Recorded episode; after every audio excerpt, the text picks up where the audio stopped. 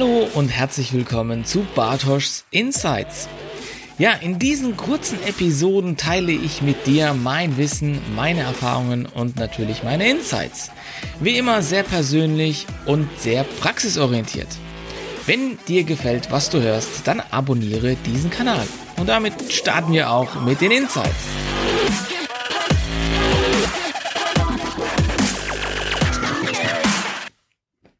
Hallo und herzlich willkommen zu einer neuen Folge von Bartoschs Insights. Ja, ich freue mich, dass du wieder dabei bist. Diese Folge ist eine ganz besondere Folge für mich, denn es ist eine hybride Folge. Ja, hat im Prinzip nichts mit Strom zu tun, aber ich nehme diese Folge auch mit einer Kamera auf.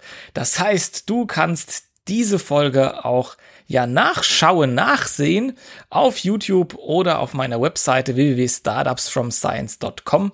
Das ist wahrscheinlich am schnellsten, wenn du da drauf klickst. Dort habe ich das Video verlinkt im Blog.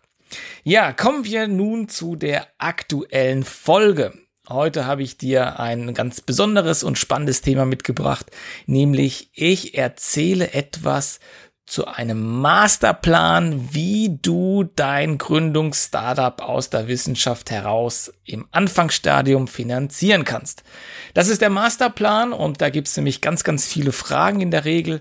Die grundsätzliche Frage oder die Frage, die mich die meisten Leute stellen, ist nämlich, Bartosch, wie komme ich an Geld? Wie kann ich meine Idee finanzieren? Ja, darum geht's heute. Ich verrate euch einen Masterplan. Ein paar Schritte sind da zu beachten, beziehungsweise die empfehle ich euch. Und äh, damit starten wir jetzt auch. Ja, also auf meiner Homepage gibt's einen größeren Blogartikel zu diesem Thema ähm, sieben äh, Finanzierungsmöglichkeiten. Da stelle ich eine Übersicht auch dar, die immer wieder ergänzt wird, aktualisiert wird. Da kannst du auch gerne mal reinschauen und nachlesen über all diese Finanzierungsmöglichkeiten, die man hat, gerade zu Beginn. Es gibt sieben Modelle oder sieben Finanzierungsmöglichkeiten. Ich gehe heute aber eben auf einen, ja, auf einen konkreten Case ein, eine Art Masterplan, ähm, wenn du jetzt zum Beispiel aus der Wissenschaft heraus gründen möchtest. Das schauen wir uns jetzt hier einem Podcast an. Und los geht's auch natürlich mit der ersten Frage. Wenn du eine Idee hast ähm, aus der wissenschaftlichen Forschung heraus, äh, du hast zum Beispiel eine Promotion geschrieben, dort drin sind spannende Erkenntnisse und jetzt denkst du dir, komm, wie kriege ich die jetzt an Mann? Ja, ich habe jetzt kein Geld. Was mache ich denn? So, und der erste Schritt ist, dass du auf jeden Fall dich um Fördermittel kümmern solltest. Warum ist das so wichtig, dass du dich um Fördermittel kümmerst? Also es ist so, in Deutschland gibt es sehr viele Förderprogramme und es gibt wirklich auch sehr gute Förderprogramme gerade und besonders für Wissenschaftlerinnen und Wissenschaftler, die aus der Forschung heraus gründen möchten.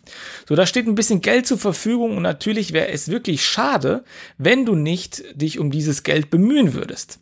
Denn in der Regel ist dieses Geld, was man da bekommt über die Fördermittel, ein, ein Zuschuss, ein nicht rückzahlbarer Zuschuss, so heißt das äh, korrekt. Und das bedeutet, dass du dein Fördervorhaben gefördert bekommst und musst das Geld nicht zurückbezahlen am Ende.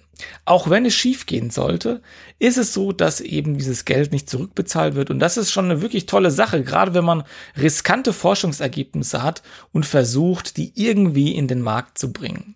Ja, also das ist eine super Sache, deshalb solltest du dich um Fördermittel kümmern. Es ist so, zum Beispiel bei den Exist Gründerstipendium und Forschungstransferfördermitteln, dass du das nur bekommst, wenn du äh, noch nicht gegründet bist. Das heißt, wenn du gründen solltest und dir überlegst, ah Mensch, so ein Fördermittel wäre doch ganz cool, ja, dann ist die Tür schon zu, dann ist es zu spät und dann kannst du dich nicht mal dafür, ähm, da kannst du nicht mal dieses Fördermittel beantragen.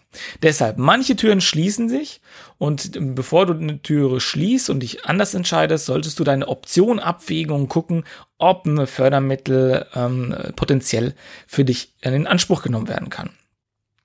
Und noch eine Sache, die wirklich ganz schön ist bei den Fördermitteln. Du kannst damit natürlich auch so ein, so ein erstes Value aufbauen, so, so eine erste Valuation von deiner ähm, Firma, von deiner Idee, also eine, eine Bewertung. Denn es haben ja unterschiedliche Leute, meistens Gutachter, eine Jury bewertet dein Vorhaben, haben dir eine positive Bewilligung gegeben. Und das ist auch später für Investoren sehr, sehr interessant, weil sie sehen, ah, da gibt es so eine Art externes Review, da hat schon jemand diese Idee begutachtet begutachtet und für gut empfunden, für förderfähig empfunden. Jemand glaubt an das Potenzial und vielleicht sind wir die Investoren die Nächsten, die eben hier äh, uns anschließen. Natürlich muss dann die Traction und sowas passen. Aber im Grunde ist das ein sehr schön von der Story her, äh, was man da mitgeben kann. So, dann geht's natürlich um, um die Frage, ja, okay, jetzt habe ich mich entschieden, äh, ich möchte Fördermittel äh, nutzen. Wie komme ich denn an diese Fördermittel dran? Und woher weiß ich denn überhaupt, welche Fördermittel richtig für mich sind, die richtigen?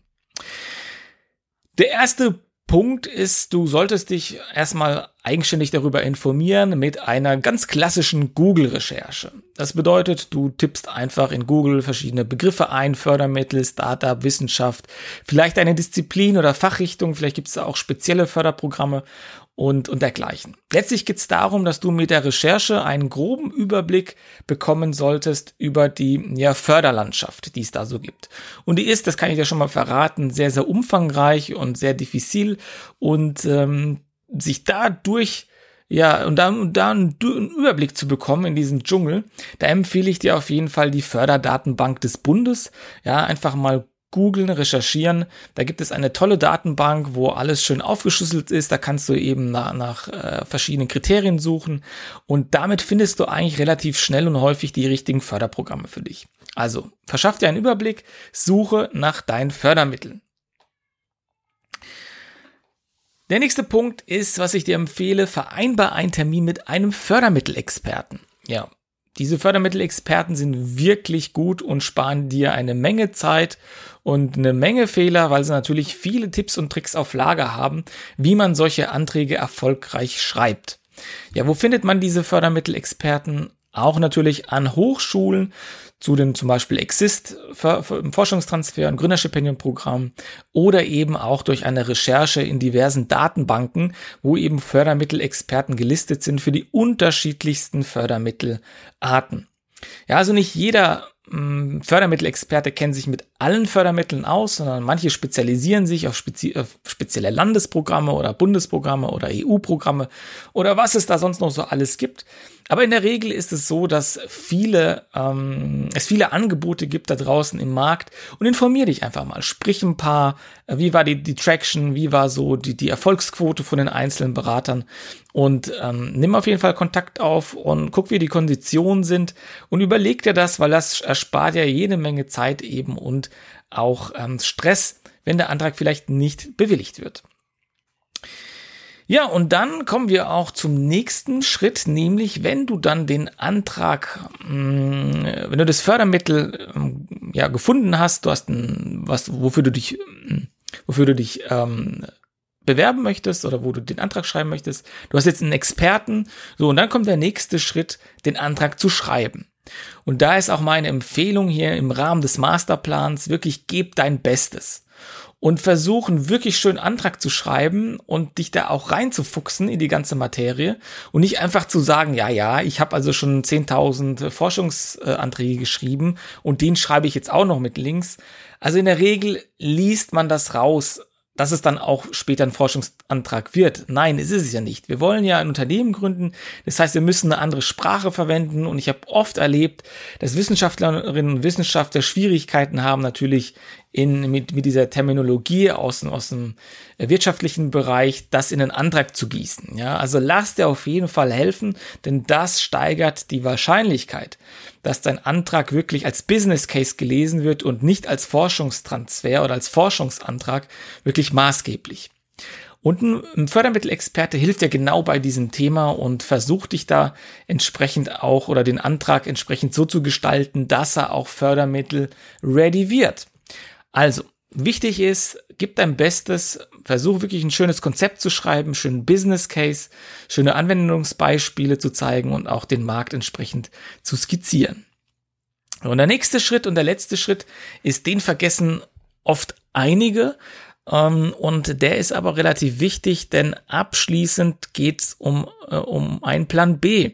Ja, also der letzte Schritt von meinem Masterplan ist, dass du dir überlegst, was ist denn eigentlich oder was passiert, wenn mein Fördermittelantrag nicht bewilligt wird. Habe ich dann einen Plan B? Wie geht's weiter mit meiner Idee mit mir? Bin ich finanziert? Kann ich mich weiter finanzieren? Welche Optionen stehen mir zur Verfügung? Ja, das wird oft vergessen in diesem kompletten äh, Antragsthema. Es wird so ein bisschen suggeriert, es ist so ein Fördermittel, kann man natürlich ähm, ja schnell und einfach erreichen, ist es aber nicht. Natürlich ist ein kompetitiv, kompetitives Verfahren in manchen Programmen und äh, auch schwer zu, zu erhalten. Deshalb solltest du dir immer, wenn du dich um Anträge bemühst, eben überlegen, welchen Plan B habe ich. So, und weil ich das hier, weil ich hier dir einen Masterplan vorstelle, möchte ich dir auch hier an der Stelle verraten, was ein möglicher Plan B sein könnte. Also pass auf und hör gut zu, denn was sich immer ganz gut bewährt hat als Plan B ist, dass man die Inhalte, die man ja sehr, sehr gut vorbereitet hat, ähm, in seinem Antrag wiederverwertet. Das heißt, du versuchst deinen Antrag in, in, in Form von einem Pitch-Deck irgendwie ja, umzuwandeln.